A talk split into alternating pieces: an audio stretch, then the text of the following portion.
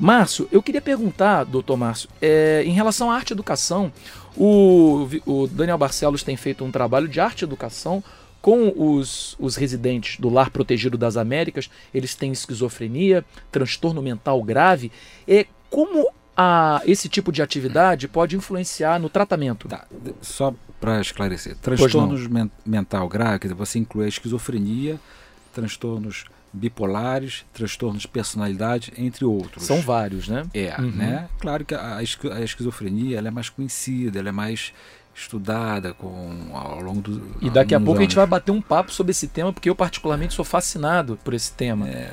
Vamos falar agora da arte educação, o Daniel é, Barcelos. É, não sei, é, só um, não é arte e educação, Sim. Né? Quer dizer, é, é, a gente trabalha muito com arte terapêutica. Seria é, isso? O terapêutico também é uma, é uma atividade cultural, né? quer dizer, é uhum. arte e cultura. Sim. É, é promover é, que, uma, que, o, que, os pacientes, os residentes, eles possam ter um convívio cultural, que eles possam se manifestar, que eles possam é, se expor, que eles possam, é, não só dentro do lar, né, mas na rua, né, em vários locais. Né, e o Daniel tem feito esse trabalho né, muito, muita dedicação, ele é muito, muito carinho, impressionante. E é uma pessoa com uma eu já falei isso para ele, né? É, é com, a gente costuma na área de saúde mental, a gente costuma ver tem pessoas que se encaixam, conseguem trabalhar dentro de uma instituição de saúde mental.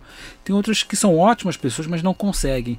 Ele parece que tem o, o feeling, o feeling, né, para estar lá com a gente. Tanto que é, eu mensuro isso. Ele ficou duas semanas ausente por questões de trabalho e geralmente os residentes, eles, quando eles formam uma ligação com alguma pessoa nova que está trabalhando com, no lar, eles manifestam isso de uma forma assim, muito